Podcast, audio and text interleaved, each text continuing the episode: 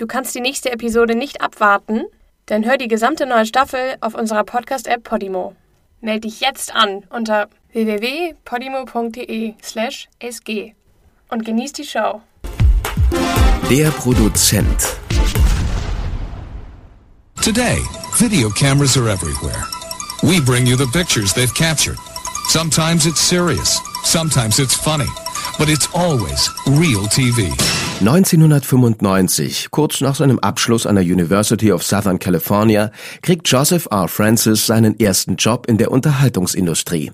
Er ist Produktionsassistent bei Real TV. Eine TV-Sendung, die echte Aufnahmen von Verfolgungsjagden, Tierangriffen, Rettungsaktionen und so weiter zeigt. Joe werden 350 Dollar die Woche dafür bezahlt, dass er sich Beiträge ansieht und entscheidet, welche Clips in der Sendung gezeigt werden. Wir reden von Kabel-TV, also können die extremen Videos nicht gezeigt werden. Aber der 22-jährige Joe Francis ist ein Unternehmer mit einem guten Riecher für gute Ideen. Er findet es schade, dass er die packendsten Videos rausfiltern muss. Warum haben ausgerechnet diese Videos ein Sendeverbot? Moment mal, Sendeverbot? Genial! Kaum hat er die Idee, kauft er so viele Lizenzen für die zensierten Videos, wie seine Kreditkarten hergeben. Morde, Hinrichtungen, Zugunglücke. Nichts ist tabu. Denn sein neuer Film wird nie im Fernsehen kommen. Stattdessen wird er ihn direkt auf Videokassetten veröffentlichen und im Spätfernsehen Werbung dafür machen. Und schon hat sich Joe Francis vom Produktionsassistenten bei Real TV zum Gründer und CEO von Mantra Films gemausert. Am Anfang hält sich der Verkaufserfolg von Band from Television in Grenzen. Er verdient gutes Geld, aber besonders beeindruckend ist es nicht. Jedenfalls nicht für seinen Vater Raymond. Ein Vater, der sein eigenes Pharmaunternehmen besitzt. Joe muss sich was Besseres einfallen lassen, wenn er seinem Vater das Wasser reichen will. Was er braucht, ist eine Idee, die ein breiteres Publikum anspricht. Eines Abends im Jahr 1997, als er zu Hause Aufnahmen für die nächste Folge von Band from Television durchsieht, kommt ihm ein Videoclip vom Mardi Gras in New Orleans in die Finger. Da ist es Tradition, dass junge Frauen im Tausch für Plastikperlen ihre Brüste zeigen. Als er die Aufnahmen sieht, kommt ihm als erstes, naja, vielleicht als zweites, in den Sinn, dass das die Idee ist, auf die er gewartet hat. Joe wird etwas produzieren, das man im Fernsehen niemals unzensiert zeigen könnte. Etwas, das so echt ist, dass es die Aufmerksamkeit von ganz Amerika erregen wird. Er hat auch schon einen Namen. Girls Gone Wild. Sag ihnen, wie es geht, Joe. Wir gehen raus und filmen wilde Girls. Ja, ja, schon klar, aber was heißt das genau? Wild. Es heißt, dass sie ihre Titten zeigt. Oh, okay. Und was dann? Ja, mehr gibt's da nicht. Die Girls in den Videos zeigen ihre Brüste und schreien Woo. Joe Francis Plan ist, Kameracrews an beliebte Spring Break Destinations wie Cancun in Mexiko, Panama City Beach in Florida oder South Padre Island in Texas zu schicken. Dort sollen sie besoffene Studentinnen überreden, für ein T-Shirt oder einen Hut mit dem Firmenlogo ihre Brüste zu zeigen. Die ganz wilden Girls werden in ein Hotelzimmer oder einen Tourbus eingeladen, um eine etwas weniger jugendfreie Show hinzulegen. Manchmal bringen sie auch eine Freundin mit oder zwei. Das Projekt ist billig zu produzieren und es gibt keinen Mangel an Freiwilligen vor und hinter der Kamera. Während dem Spring Break fliegen alle Hemmungen aus dem Fenster. Manche Mädchen nutzen die Plattform, um ihrer inneren Exhibitionistin freien Lauf zu lassen. Andere machen sich nackig in der Hoffnung, dass sie dann von Hollywood entdeckt werden. Im Prinzip wie Instagram heute. Und Joe Francis ist natürlich meistens dabei. Girls Gone Wild ist schließlich nicht nur eine Geschäftsidee, sondern auch seine Leidenschaft. Er sagt dem Magazin Rolling Stone, Zitat, Girls Gone Wild ist in erster Linie ein Produkt meiner sexuellen Fantasie. Frauen zwischen 18 und 25 sehen gut aus. Das ist einfach die beste Zeit für sie. Danach passiert nichts Gutes. Zitat Ende. Die Highlights dieser Exkursionen werden zu einem einstündigen Video zusammengeschnitten, sogar mit Zeitlupe im richtigen Moment. Für den Verkauf betreibt Joe dieselbe Direktvermarktung wie schon bei Band from Television. Girls Gone Wild travels year round, coast to coast, meeting thousands of hot co-eds to find the cutest, sexiest girls in the country. These are the kind of girls you've always wanted to meet, just the way you want them, naked and ready to go wild. hold on to your headboard because this time we're hunting for the hottest girl in America. Girls Gone Wild is on the search for the hottest girl in America. These are the hottest girls you'll ever see. Die Werbung könnt ihr euch auf unserer Webseite anschauen. I am the hottest girl in America. Ende 1997 kommen halbminütige Werbungen für Girls Gone Wild im Spätprogramm von Sport- und Unterhaltungssendern. Eine zensierte Montage von nackt rumhüpfenden, knutschenden, duschenden Frauen, unterlegt mit einem Steel Drum Soundtrack. Und bald sind Scharen von jungen Amerikanern wie Pavlovsche Hunde auf die Musik konditioniert. Am unteren Ende des Bildschirms steht immer eine Telefonnummer, wo sich die Zuschauer die letzte Folge besorgen können. Kulturell ist Girls Gone Wild am Puls der Zeit. Popstars ziehen sich an wie Schulmädchen, in den Charts stehen Songs über Unterwäsche und die ganze Welt redet ununterbrochen über Janet Jacksons Nippel am Super Bowl. Die Videoserie ist ein Riesenhit. In den ersten zwei Jahren macht sie über 20 Millionen Dollar Umsatz. Bis 2001 werden viereinhalb Millionen Exemplare der über 80 Folgen von Girls Gone Wild verkauft. Zu einem großen Teil lässt sich der Erfolg der aggressiven Geschäftsstrategie von Mantra-Films zuschreiben. Auf dem Höhepunkt werden Werbungen für Girls Gone Wild über 40.000 Mal ausgestrahlt. Allein 2003 gibt die Firma über 21 Millionen Dollar für Werbung aus. Joe Francis überrascht der Erfolg nicht. Er sagt einem Reporter der Los Angeles Times, Zitat, mit Sex lässt sich alles verkaufen. Er treibt jede Kaufentscheidung an. Ich will nicht zu tief philosophisch werden, aber die Männer mit dem größten Sexualtrieb sind auch am ehrgeizigsten und erfolgreichsten. Zitat Ende. Ich kann das Ausmaß von Joe Francis Sexualtrieb schlecht einschätzen, aber die Resultate lassen sich nicht leugnen. An seinen College-Party-Videos verdient Joe etwa 30 Millionen Dollar pro Jahr. Und Girls Gone Wild ist eine wertvolle Marke. Sie umfasst sogar eine Zeitschrift und eine Modelinie. Topstars wie Brad Pitt und Justin Timberlake tragen in der Öffentlichkeit Hüte mit dem Logo der Marke darauf. Donald Trump nennt Joe Francis einen großartigen Unternehmer. Joe bändelt auch mit Promis wie Paris Hilton und Courtney Kardashian an. Joe Francis hat es bis ganz nach oben geschafft. Oder zumindest fast. Aber nichts Gutes hält ewig, wie es Joe doch so prägnant über Frauenkörper gesagt hat. Sein neu gefundener Ruhm bringt ihm bald schon mehr Ärger ein, als ihm lieb ist. Ich bin ein leichtes Ziel, das ist ein Problem für mich. Ich bin zu nett und die Anwälte denken, wenn ich den vor eine Jury bringe, werden die neidisch auf ihn. Der Spring Break 2003 soll Joe Francis großer Moment werden. Wie üblich werden die beliebtesten Partydestinationen voller College-Studentinnen sein. Aber diesmal soll das Ganze live im Pay-per-View-Fernsehen übertragen werden. Als Lee Sullivan, der Bürgermeister von Panama City Beach, davon erfährt, was Joe Francis in seiner kleinen konservativen Küstenstadt vorhat, setzt er der Sache einen Riegel vor. Bürgermeister Sullivan kündigt öffentlich an, dass anzügliches Verhalten nicht geduldet wird und Girls Gone Wild das Filmen in seiner Stadt verboten ist. Er warnt Joe Francis, den er als Dreckskerl und Abschaum bezeichnet, er wurde verhaftet, wenn er auch nur einen Fuß in die Stadt setzt. Es ist das erste Mal im sechsjährigen Bestehen von Girls Gone Wild, dass Joe solchem erbitterten Widerstand von offizieller Seite begegnet. Und er ist sich ziemlich sicher, dass damit sein Recht auf freie Meinungsäußerung verletzt wird. Also verklagt er die Stadt und den Bürgermeister, den Sheriff und den Polizeichef gleich dazu. Und er kriegt recht. Spring Break kommt und geht. Der Dreh geht ohne Zwischenfälle über die Bühne. Weiter geht's zur nächsten feuchtfröhlichen College Party aber nicht so schnell. Bevor Joe und seine Crew aus Panama City Beach raus sind, werden sie von der Polizei verhaftet und ihre Mietwohnungen durchsucht. Die Beamten konfiszieren ihre Kleider, ihre Ausrüstung und Joes 300.000 Dollar Ferrari. Auch sein Privatjet wird durchsucht und beschlagnahmt. Anscheinend waren zwei Mädchen, die beim Duschen im Hotelzimmer gefilmt wurden, unter 18.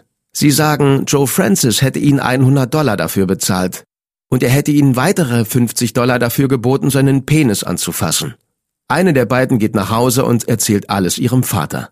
Der wiederum ruft bei der Polizei an. Die Lokalbehörden werfen Joe Francis vor, ein kriminelles Unternehmen zu führen. Er wird in über 70 Punkten angeklagt, darunter organisiertes Verbrechen, Prostitution, Kinderpornografie und Drogenhandel, weil in seinem Rasierbeutel fünf Pillen des opioidhaltigen Schmerzmittels Hydrocodon gefunden wurden. Insgesamt droht ihm eine Höchststrafe von mehr als 300 Jahren Gefängnis. Die Polizei feiert in einer Pressemitteilung bereits ihren Sieg. Darin steht, dass ein Perverser aus dem Verkehr gezogen worden sei und dass man in seinem Privatjet eine beträchtliche Menge Kokain gefunden habe. Joe Francis streitet alles ab. Er hat die minderjährigen Mädchen im Video nie getroffen. Die fragliche Szene wurde von einem freischaffenden Mitarbeiter gedreht und die beiden Mädchen haben, was ihr Alter betrifft, gelogen. Das hat Joe auf Video und auf den Einwilligungserklärungen, die alle Teilnehmer ausfüllen müssen, bevor irgendwas passiert.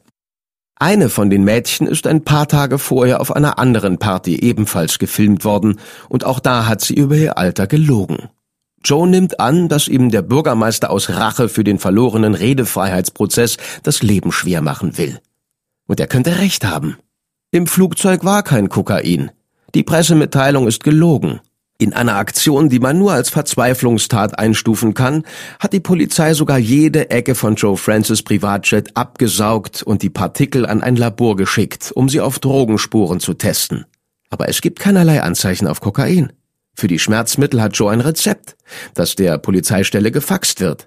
Trotzdem wird er noch eine Weile festgehalten, weil die Polizisten angeblich die Handschrift des Arztes nicht lesen können. Ein Richter entscheidet später auch, dass all die Beschlagnahmungen und Durchsuchungen illegal waren. Alles Beweismaterial inklusive 200 Stunden Videomaterial muss unterdrückt werden, weil es ohne gültigen Verdacht gar nicht hätte sichergestellt werden dürfen. Bis auf sechs werden alle 71 Anklagen fallen gelassen und Joe kriegt sein Besitztum wieder zurück, inklusive Ferrari und Privatjet. Der hat bei der Durchsuchung Schäden in Höhe von einer Million Dollar erlitten. Nach seiner Verhaftung und einer Nacht in Untersuchungshaft ist Joe bereits wieder auf freiem Fuß. Er hat 50.000 Dollar Kaution bezahlt. Während die Anklagen noch in Bearbeitung sind, setzt er sich so schnell wie möglich nach Los Angeles ab, von wo aus er die Firma weiter betreibt. Aber er wird wieder nach Florida beordert, weil die Mädchen von der Duschszene und fünf weitere Frauen eine Zivilklage wegen emotionaler Nötigungen eingereicht haben. Aber Joe Francis ist gerade selbst in Nöten. Als er am 22. Januar 2004 von einem Nachtclub nach Hause kommt, wird er von einem maskierten Einbrecher überfallen. Der Mann hält ihm eine Pistole an den Kopf, fesselt ihm die Hände hinter dem Rücken und drängt ihn die Treppe hoch ins Schlafzimmer. Er zieht ihm die Hose runter und zwingt ihn, sich aufs Bett zu legen. Dann legt er ihm einen rosa Dildo auf seinen nackten Hintern. Unter vorgehaltener Waffe sagt Joe mehrmals den Satz, Zitat, Mein Name ist Joe Francis, ich bin von Boys Gone Wild, ich mag es in den Arsch, Zitat Ende. Der Überfall dauerte mehr als sechs Stunden. Als der Einbrecher Schmuck, eine Louis Vuitton-Tasche und einen echten Picasso abgeräumt hat, zwingt er Joe auf die Rückbank seines Wagens und fährt ihn zu einem Ort, wo bereits andere Autos warten. Sein Peiniger lädt das Diebesgut um, lässt Joe im Auto sitzen und macht sich mit den anderen davon. Stunden vergehen, bis sich Joe endlich befreien und die Polizei rufen kann. Am nächsten Tag kriegt er einen Anruf vom Einbrecher, der ihm droht, das entwürdigende Video zu veröffentlichen, wenn ihm Joe nicht eine halbe Million bezahlt. Joe legt auf. Aber am nächsten Tag klingelt es wieder. Monate vergehen, ohne dass die Polizei einen Verdächtigen findet. Dann hört zufällig Joes Ex-Freundin Paris Hilton auf einer Party, wie jemand mit der Tat angibt. Es stellt sich raus, dass Paris vom gleichen Kerl erpresst wird. Das ist alles wahr, echt. Paris ruft die Polizei und kurz darauf wird der 28-jährige Darnell Riley verhaftet. Ein Mann, der schon im Jugendknast gesessen hat, weil er aus nächster Nähe zwei Ladenbesitzer erschossen hat. Daniel Riley wird wegen Einbruch, Raub, Autodiebstahl, Entführung und versuchter Erpressung zu acht Jahren Gefängnis verurteilt. Und Joe? Trotz des Traumas und der anhängigen Strafanzeige geht sein Höhenflug weiter. Sein Busenformat verkauft sich immer noch bestens und sein Vermögen beläuft sich mittlerweile auf über 100 Millionen Dollar. Das Problem ist nur, dass plötzlich jeder einen Anteil daran haben will. Zwei Monate nach dem Einbruch erstattet eine Frau, mit der Joe in einem Hotel in South Beach geschlafen hat, eine Anzeige gegen ihn. Er habe sie betäubt und vergewaltigt. Sie sagt, sie sei am nächsten Morgen neben ihm aufgewacht und hätte sich an nichts erinnern können. Aber weder Zeugenaussagen noch Bluttests deuten darauf hin, dass der Frau etwas verabreicht wurde. Und sie widerspricht sich ständig in ihrer eigenen Fassung der Ereignisse. Also werden die Ermittlungen eingestellt. Im Gegenzug verklagt Joe die Frau auf 25 Millionen und 36 Dollar. Zitat Ich will nicht nur 25 Millionen Kompensation für den Schaden, den diese absurden Anschuldigungen meinen Ruf und dem meiner Firma angetan haben. Ich will auch, dass diese Frau mir die 36 Dollar für den Hamburger zurückzahlt, den sie gegessen hat, bevor sie das Hotelzimmer verlassen hat. Wenn sie wirklich behaupten wolle, dass sie vergewaltigt wurde, hätte sie mir das vorher sagen sollen. Bevor sie fragte, ob ich sie und ihre Freundin zum Mittagessen einlade. Joe fügt hinzu, ich werde nicht da sitzen und mich einen Vergewaltiger nennen lassen. Vergewaltigung ist ein schweres Verbrechen, das ich persönlich widerlich finde. Als Mann mit einer Mutter und drei Schwestern, die ich über alles liebe, würde ich niemals ohne Zustimmung mit einer Frau Sex haben. Wirklich? In ihrem Artikel in der LA Times schreibt die Journalistin Claire Hoffmann 2006, dass Joe Francis sehr wohl gegen den Willen einer Frau mit ihr Sex hatte. Eine 18-jährige Frau hat der Reporterin erzählt, sie hätte Joe Francis beim Tanzen in einem Nachtclub kennengelernt. Joe hätte ihr Shots gegeben und ihr gesagt, sie könne später in den Girls Gone Wild Bus mitkommen. Als sie in den Bus stieg, sei sie betrunken gewesen, aber auch aufgeregt darüber vor laufender Kamera herumzualbern. Sie wurde nach hinten in ein kleines Schlafzimmer geführt, wo sie sich vor laufender Kamera auszog und masturbierte. Im Hintergrund kann man anscheinend hören, wie ihr Joe Francis Komplimente macht. Sie sehe niedlich aus. Das Mädchen antwortet, sie sei Jungfrau. Dann hätte Joe den Kameramann rausgeschickt und sich ausgezogen. Er hätte sich über sie gelegt und sei in sie eingedrungen. Sie sagt, sie hätte mehrmals ausdrücklich Nein gesagt. Ich habe gesagt, es tut weh und er hat weitergemacht. Und ich habe ständig gesagt, es tut weh. Ich habe am Anfang zweimal Nein gesagt und dann habe ich gesagt, oh Gott, es tut oh weh. Ich habe ihm ständig gesagt, dass es weh tut, aber er hat weitergemacht und gesagt, es tut ihm leid, aber er hat mich geküsst, sodass ich nichts mehr sagen konnte. Als er fertig ist, wischt sich Joe mit einem Papierhandtuch ab und sagt dem Kameramann, er solle zurückkommen. Dann sagt er, Zitat, sie ist keine Jungfrau mehr. Als Souvenir bekommt die Frau drei Paar Girls Gone Wild Unterwäsche. Sie leidet jahrelang noch unter diesem Trauma. Als Joe erfährt, dass Claire Hoffmann die Story drucken will, droht er ihr per E-Mail mit einer Klage. Zitat, wenn du das druckst, mache ich dich vor Gericht fertig. Wenn du das druckst, Baby, dann bist du am Arsch, du verfickte Fotze. Du willst mich zerreißen, du verdammte Schlampe? Ich lach zuletzt, ich krieg dich. Zitat Ende. Joe Francis behauptet, er hätte einvernehmlichen Sex mit der Frau gehabt und sie sei hinterher gut gelaunt gewesen. Sie sei zwei Stunden beim Bus rumgehangen und hätte mit ihren Freunden getanzt. Sein Anwalt veröffentlicht ein Statement, in dem steht, obwohl Mr. Francis nicht über das Unbehagen der Frau während der Begegnung aussagen kann, ist er von anderen als sehr gut ausgestattet beschrieben worden. Joe kommt seiner Drohung an Claire Hoffmann nach und ruft den Herausgeber der LA Times an. Er sagt, Claire's Story sei eine Ausgeburt von Wut und Eifersucht. Sie hätte sich aggressiv romantisch verhalten, als sie ihn für den Artikel begleitet hat. Zitat, es war unheimlich, wie verknallt sie in mich war. Einmal versuchte sie mich zu küssen, aber ich wich aus und sagte, nur halb im Scherz, ich schlafe nicht mit fetten Mädchen. Zitat Ende. Die LA Times ignoriert Joe Francis Version der Geschichte und druckt den Artikel ab. Darin steht auch ein persönlicher Bericht der Autoren, wie Joe ihr Gesicht gegen die Motorhaube eines Autos drückte und ihr die Arme hinter dem Rücken festhielt, um nachzustellen, wie er bei seiner Verhaftung behandelt wurde. Sie schreibt, sie hätte Tränen in den Augen gehabt vor Angst. Und obwohl ein Polizist in der Nähe steht und alles mitbekommt, erstattet sie keine Anzeige. Joe Francis kommt ungeschoren davon. Aber das Schicksal rächt sich früher oder später. Im April 2007 kehrt Joe nach Panama City Beach zurück, um mit den Anwälten der minderjährigen Mädchen über einen Vergleich zu verhandeln. Joe zufolge schlägt einer der Anwälte vor, den Fall für 70 Millionen Dollar beizulegen, worauf Joe antwortet, Zitat, lutsch meinen Schwanz. Die Verhandlungen gehen ohne Vergleich zu Ende und der Anwalt beschwert sich beim Richter, Joe Francis hätte ihn verbal angegriffen. Und es trifft sich zufällig, dass der Vorsitzende Richter, ein Mann namens John Richard Smoke Jr., früher mal mit einem der beiden Anwälte in derselben Kanzlei gearbeitet hat. Tatsächlich haben die beiden die Klage so lange zurückgezogen und wieder eingereicht, bis der Fall Richter Smoke zugewiesen wurde. Als dieser Interessenskonflikt herauskommt, verlangt Joe Francis Anwaltsteam, dass Richter Smoke von dem Fall zurücktritt. Der weigert sich.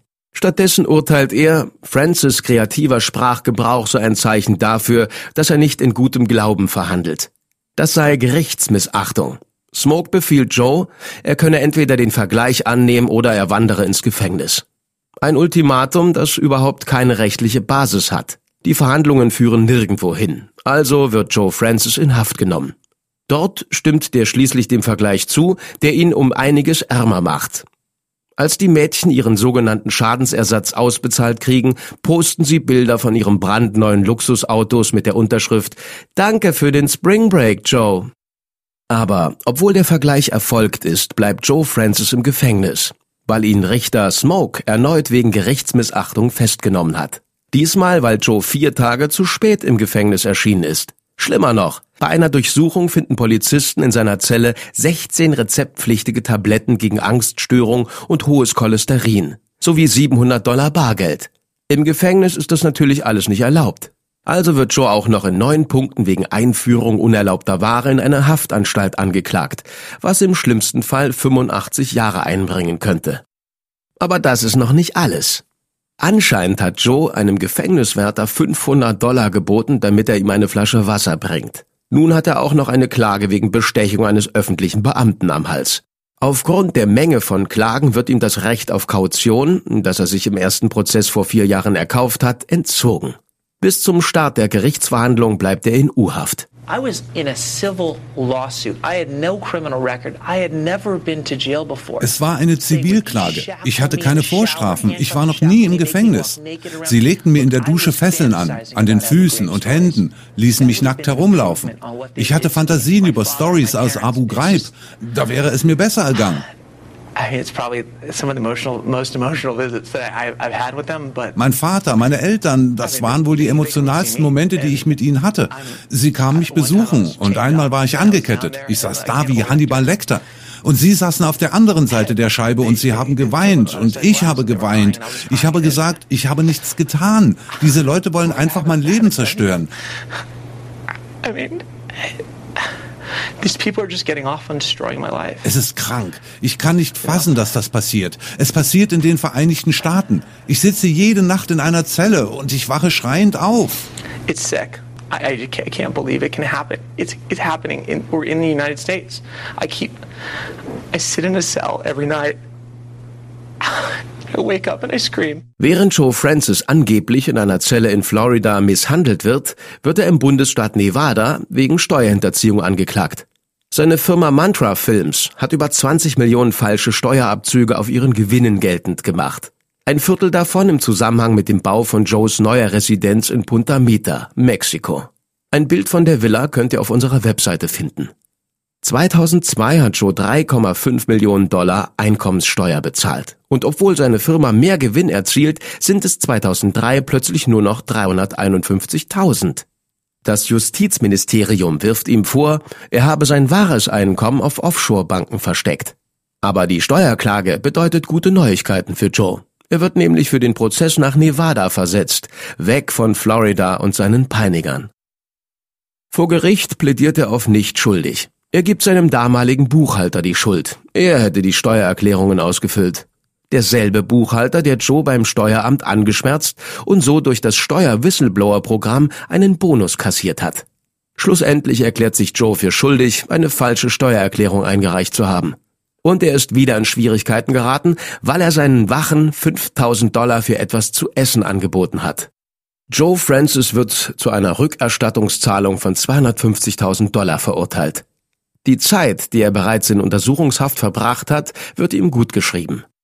Er sitzt bereits seit elf Monaten in Haft wegen einer Klage der beiden minderjährigen Mädchen, die er erstens gar nie getroffen hat und denen er zweitens trotzdem schon Schadensersatz bezahlt hat. Aber obwohl sein Anwalt mehrmals versucht, ihn freizukriegen, wird Shows Antrag auf Kaution abgewiesen. Um den Fall endlich hinter sich zu bringen, willigt er schließlich ein, sein Unschuldsbekenntnis zu Kindesmissbrauch und Prostitution zurückzuziehen. Ich habe entschieden, mich für schuldig zu erklären, nur um aus dem Knast zu kommen. Das ist der einzige Grund, warum ich mich für etwas schuldig bekenne, das ich nicht getan habe. Ich habe kein Verbrechen begangen. Es ist absurd. Es ist peinlich für alle Beteiligten und es ist peinlich für das ganze Justizsystem. Es gibt fantastische Leute in Bay County, Florida. Ich habe viele von ihnen kennengelernt. Aber dass ein paar korrupte Leute aus Panama City, Florida so etwas durchbringen konnten, und dabei Erfolg hatten. Ja, heute bin ich ein freier Mann, aber einen Unschuldigen elf Monate in Haft zu lassen, obwohl er nichts verbrochen hat. Und sie haben gewusst, dass ich nichts verbrochen habe. Das ist absurd. Das sind die Vereinigten Staaten von Amerika.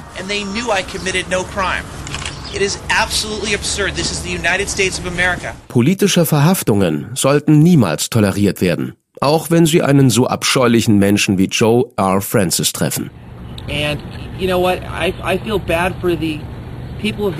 Ich habe Mitleid mit den Leuten aus Bay County, die damit klarkommen müssen. Es ist nicht fair. Es ist nicht fair, weil Sie sind als nächstes dran. Die Tatsache, und ich spreche zu ganz Amerika, die Tatsache, dass mich diese korrupten Leute so behandelten, so vorschnell verurteilten, mich elf Monate lang im Gefängnis sitzen ließen, illegal mein Flugzeug beschlagnahmten, sagten, es sei Kokain im Flugzeug, was sich als Lüge herausstellte. Und wie der Richter sagt, sie geben mir meinen 300.000 Dollar teuren Ferrari total zerstört zurück, zwingen mich Millionen an Gerichtskosten zu bezahlen. Dass ich in den USA so verurteilt und festgehalten wurde, obwohl sie genau wussten, dass ich nichts Falsches getan habe. Es schadet uns allen, weil ihr seid als nächstes dran. Wenn die mit sowas davonkommen, dann seid ihr als nächstes dran.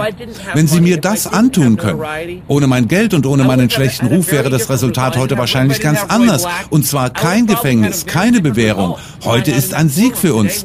Ich werde zu meinem Leben zurückkehren. Ich werde wieder Girls Gone Wild Videos drehen. Nicht hier, das habe ich dem Richter gesagt. Wahrscheinlich mache ich heute noch ein paar.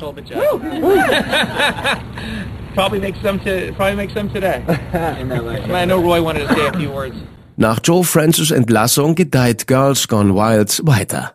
Und auch die Klagen flattern weiter herein. Im Juni 2007 verklagt eine Frau namens Ashley Alexandra Dupree Mantra Films auf 10 Millionen Dollar. Francis und seine Firma hätten sie 2003 gefilmt, da war sie nur 17. Aber bald darauf lässt sie die Klage fallen, weil es Aufnahmen von ihrer Einverständniserklärung und ihrem gefälschten Ausweis gibt. Bist du 18? Ja. Weißt du, was Girls Gone Wild ist? Ja, klar. Kann ich das für Girls Gone Wild benutzen? Ja, klar kannst du. Falls dir der Name Ashley Dupree bekannt vorkommt, dann ist es kein Zufall. Elliot Spitzer, Gouverneur von New York, ehemaliger Staatsanwalt und einer der mächtigsten Männer der Nation, hat bekannt gegeben, dass er junge Frauen von einem Escort-Service engagiert hat. Wer ist die junge Frau im Zentrum dieser Affäre? Wir haben gehört, dass sie aus gutem Elternhaus in New Jersey stammt. Ihr Stiefvater ist Oralchirurg. Heute Morgen erzählt Ashley Dupree zum ersten Mal über ihre Geschichte. This morning, for the first time, Ashley Dupree is going to begin telling you about hers. Bilder von Ashley Dupree findet ihr auf unserer Webseite. 2008 weist eine gänzlich weibliche Jury die Klage von vier Frauen ab, die in einem von Joes Videos erscheinen. In einem Bericht erklärt die Jury, das Verhalten der Produzenten sei, Zitat, jenseits aller Grenzen des Anstands, schockierend, entsetzlich und in einer zivilisierten Gesellschaft nicht zu tolerieren. Aber es gibt keine Hinweise auf emotionale Nötigung, weil alle Frauen ihr Einverständnis gegeben haben. Okay, schön und gut. Aber was ist mit Lindsay Boyd? Sie ist 14 Jahre alt, als ihr zwei Männer in Panama City Perlen dafür anbieten, dass sie vor einer Kamera ihre Brüste entblößt. Lindsay gibt zu, dass sie im Augenblick eine dumme Entscheidung getroffen hat, um die Widerlinge mit der Kamera loszuwerden aber sie hätte es nicht für möglich gehalten, dass sie nicht nur in einer Werbung für Girls Gone Wild erscheint, sondern sogar auf dem Cover von zwei Videos. Lindsay hat nie irgendetwas unterschrieben. Sie hat nie zugesagt, in einem kommerziellen Film zu erscheinen. Es gab keine Anzeichen, dass die Männer für Girls Gone Wild arbeiten. Aber plötzlich sieht sie sich im Fernsehen. Sie und alle ihre Kameraden und Lehrer aus der achten Klasse. Lindsay Boyd sagt, der eine Augenblick habe ihr Leben zerstört. Sie wechselt dreimal die Schule, um dem Mobbing zu entgehen. Zwölf Jahre später, im Alter von 26, lässt ihr die Sache immer noch keine Ruhe. Lindsay reicht eine Klage gegen die Firma ein. Ihr Bild sei ohne ihr Einverständnis verwendet worden. Aber obwohl Richterin Julie Carnes Verständnis zeigt für die Fehler, die Lindsay in ihrer Jugend gemacht hat, gibt es im Bundesstaat Georgia keine zivilrechtlichen Folgen für so ein Vergehen. Mit anderen Worten, es gibt kein Gesetz gegen die Verwendung eines Bildes für kommerzielle Zwecke ohne Zustimmung der Person. Lindsay Boyds Fall geht bis vors staatliche Obergericht, wo sie schließlich Recht bekommt. Die Parteien einigen sich auf einen Vergleich. Es ist eine der wenigen Fälle, wo das Anwaltsteam von Girls Gone Wild eine Niederlage einräumen muss. Normalerweise werden die Klagen abgewiesen, sobald das Gericht eine Einverständniserklärung vorgelegt bekommt. In einem anderen Fall klagt eine Frau aus St. Louis, nachdem ihr ein Kameramann gegen ihren Willen das Shirt hochgezogen hat. Sie erhält 5,7 Millionen Dollar. Wahrscheinlich, weil keiner erschienen ist, um Mantra Films zu vertreten. Und das wiederum könnte damit zusammenhängen, dass die Firma ihrem Anwalt nie die 300.000 Dollar Honorar bezahlt hat, die sie ihm von einem vorherigen Fall schuldet. 2009 wird Joe Francis von der Klatsch-Webseite Gawker zum Mistkerl des Jahrzehnts erkoren. Er freut sich nicht besonders über den neuen Titel. Er schreibt eine wütende E-Mail an Nick Danton, den Gründer der Seite, sowie an andere Medien und seine Anwälte. Im Betreff steht, Hey Nick, du bist am Arsch. Und darunter, Zitat, Morgen verklage ich dich höchstpersönlich. Du hast dich mit dem Falschen angelegt. Niemand verbreitet Lügen über mich und kommt damit durch. Ich habe einen 10 Millionen Dollar Deal verloren, weil du mich einen Vergewaltiger genannt hast. Du wirst mir jeden Cent davon zurückzahlen und mehr. Bist du geistig behindert? Stell zuerst Nachforschungen an. Ich mach dich fertiger als irgendjemanden davor. Ich werde dich auslöschen, du bist fertig. Ich werde dir alles wegnehmen. Du, Nick Denton, bist der echte Mistkerl des Jahrzehnts. Frohe Weihnachten, Spacko. PS, ich schicke dir ein Bild, wie ich in echt aussehe, damit du dir einen runterholen kannst. Du scheinst ja richtig besessen zu sein von mir. Zitat Ende. Und wenn man gerade denkt, er kann sich kaum noch dümmer anstellen, schafft er es wieder in die Nachrichten. Im Januar 2011 wird er wegen Freiheitsberaubung, Körperverletzung und Verhinderns einer Zeugenaussage angeklagt. Eines Nachts ist Joe mit drei Frauen in seiner Limo zu sich nach Hause gefahren. Die Frauen behaupten, er hätte sie nur bis zu ihrem Auto bringen sollen. Als sie bei Joes Haus ankommen, gibt es eine tätliche Auseinandersetzung, bei der Joe eine der Frauen an Hals und Haar festhält und ihren Kopf mehrmals gegen den Fliesenboden schlägt. Dann werden die Frauen nach draußen begleitet und ihnen wird gesagt, wenn sie die Polizei rufen, würde kein Taxi für sie bestellt. Sie rufen trotzdem die Polizei. Schaut einfach auf unserer Webseite vorbei, wenn ihr die Bilder der drei Frauen sehen wollt. Im Mai 2013 wird Joe Francis zu 270 Tagen Haft und 36 Monaten Bewährung verurteilt. Weiter muss er sich einer Aggressionstherapie und einer einjährigen psychologischen Begutachtung unterziehen. In einem Interview mit dem Hollywood Reporter hat er nur harsche Worte für die Jury übrig.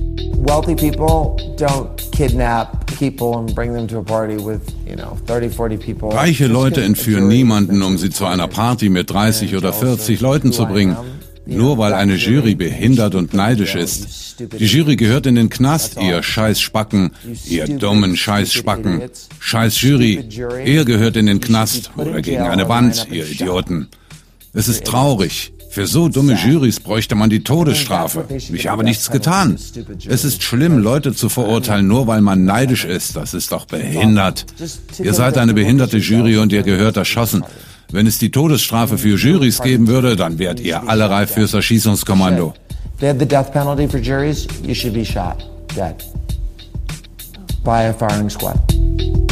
Francis entschuldigt sich später für seinen Ausbruch. Er sagt, seine Worte seien das Resultat von Medienmanipulation. Und er fügt hinzu, Zitat, ich habe Privatjets, ich habe ein tolles Leben, ich sehe gut aus, ich mache mir nichts vor, aber ich kann Mädchen haben, wann immer ich will, ich verdiene viel Geld.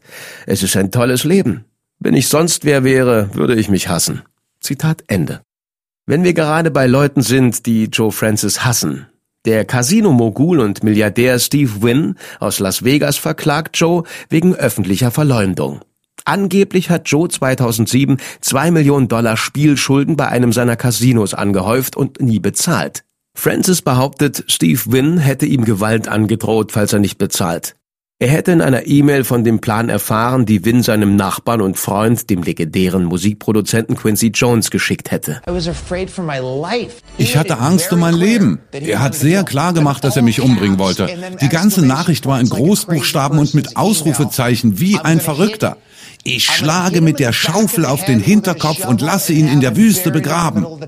Und was sagt Quincy Jones? Did you ever hear Steve Wynn Hat Steve Wynn damit gedroht, Joe Francis umzubringen? Joe Francis. No, absolutely not. Nach einem vierjährigen Verleumdungsprozess werden Steve Wynn 20 Millionen zugeschrieben. Dazu kommen weitere 20 Millionen Schadenersatz. Das macht 40 Millionen Dollar, zusätzlich zu den 7,5 Millionen, die ihm schon wegen Francis Diffamierung zugeschrieben worden sind. Der Richter reduziert die 40 Millionen schließlich auf 19. Aber das ist immer noch eine Menge Geld. Hier hören wir Steve Wynn. Niemand in dem Saal hätte einen anderen Schluss ziehen können, als dass Joe Francis ein Lügner ist. Er ist ein verzweifelter, bösartiger, außer Kontrolle geratener Mensch. Man sollte nicht von sich auf andere schließen, Steve. Gegen den Casino-Boss aus Las Vegas werden schwere Vorwürfe wegen sexueller Vergehen erhoben. Laut einem Artikel des Wall Street Journal hat er seine Angestellten mehrmals zu sexuellen Handlungen gezwungen. Angeblich hat er einer Maniküristin 7,5 Millionen Dollar Schweigegeld bezahlt, nachdem er sie in einem Büro dazu gezwungen hatte, mit ihm Sex zu haben. Steve Wynn, ehemaliger Geschäftsrival und heutiger Freund von Donald Trump ist derzeit Finanzvorstand der Republikanischen Partei. 2018 wird er für sexuelle Vergehen mit mindestens zehn Frauen beschuldigt. Darauf tritt er vom Job als CEO seiner Firma zurück. Wenn ihr euch fragt, ob es in dieser Folge auch jemanden Gutes gibt, dann müssen wir euch leider enttäuschen. Mit einer Schuldenlast von 50 Millionen Dollar wird Girls Gone Wild 2013 für insolvent erklärt und einem neuen Besitzer verkauft. Joe Francis meldet nie Privatkonkurs an. Stattdessen versucht er, sein Vermögen in Briefkastenfirmen und Offshore-Konten zu verstecken. Aber seinen Gläubigern ist das egal. 2015 wird ein Haftbefehl gegen ihn erlassen, weil er es versäumt hat, einen Cadillac und einen Bentley zur Zwangsveräußerung herzugeben. Er behauptet, die Wagen gehörten ihm nicht mehr. Der Besitzer eines Stripclubs in Mexiko hätte sie ihm als Pfand für einen Werbevertrag abgenommen, nachdem Girls Gone Wild pleite gegangen war. Kurze Zeit später verschwindet Joe ebenfalls in Mexiko, als er seinen Wohnsitz nach Punta Mita verlegt, wo er sich seine Privatresidenz gebaut hat. Der Auslieferungsvertrag zwischen den USA und Mexiko betrifft nur strafrechtliche Verfahren und keine zivilrechtlichen Urteile. Und Joe Francis will nicht zurück ins Gefängnis. Und in Mexiko ist er nie weit weg von Glanz und Glamour Hollywoods. Sein Villenkomplex ist nur zwei Stunden Flug von Los Angeles entfernt und viele Prominente bezahlen ihm 35.000 Dollar pro Nacht, um bei ihm Urlaub zu machen. Jennifer Aniston, Demi Moore, Eva Longoria, Ashton Kutcher und Kim Kardashian. Das sind nur einige Namen auf der Gästeliste. Aber 2017 entscheidet ein Richter, dass Joe Francis sein Haus nicht kommerziell nutzen darf, bis er die 2 Millionen Dollar Spielschulden zurückbezahlt hat. 2019 wird sein Haus in Los Angeles an Steve Wynn verpfändet. Joe bleibt in Mexiko, zusammen mit seiner Frau, der Gewinnerin des Girls Gone Wild Hottest Girl of America Wettbewerbs und ihren beiden Zwillingstöchtern. Dieser Podcast ist eine Produktion von Podimo, der exklusiven Podcast-Plattform. Hier findest du lauter neue Shows, zusätzlich zu all den Podcasts, die du bereits liebgewonnen hast. Wenn du deine Podcasts auf Podimo hörst, unterstützt du automatisch die Hosts deiner Lieblingsshows. Alle weiteren Infos findest du auf podimo.de.